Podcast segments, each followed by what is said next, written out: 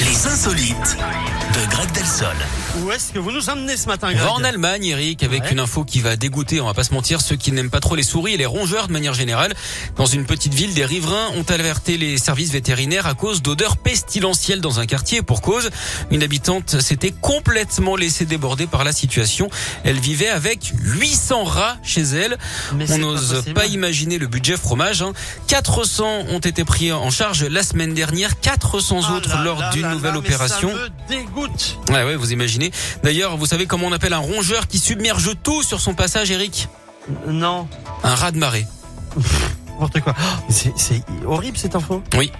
Bon, moi, un ça doit seul faire rat, un bruit en un seul plus. rat, je brûle la Ouais, maison, moi je aussi, vous le ouais. dis direct. Ça fait un peu flipper les rats, Franchement, j'aime pas là, Ça bien. doit être un enfer, quoi. Non mais et puis Non, les ça- bruits, et les, enfin, tout est en C'est mouvement en permanence, quoi. Ouais. C'est dégoûtant, c'est dégoûtant. Merci beaucoup, euh, Greg. Bon appétit. Euh, on vous retrouve demain. Bien sûr, Vous serez demain. là demain. Euh, merci. Passez une belle journée. mais également. Compromis, Marc Lavoine et Pink arrivent.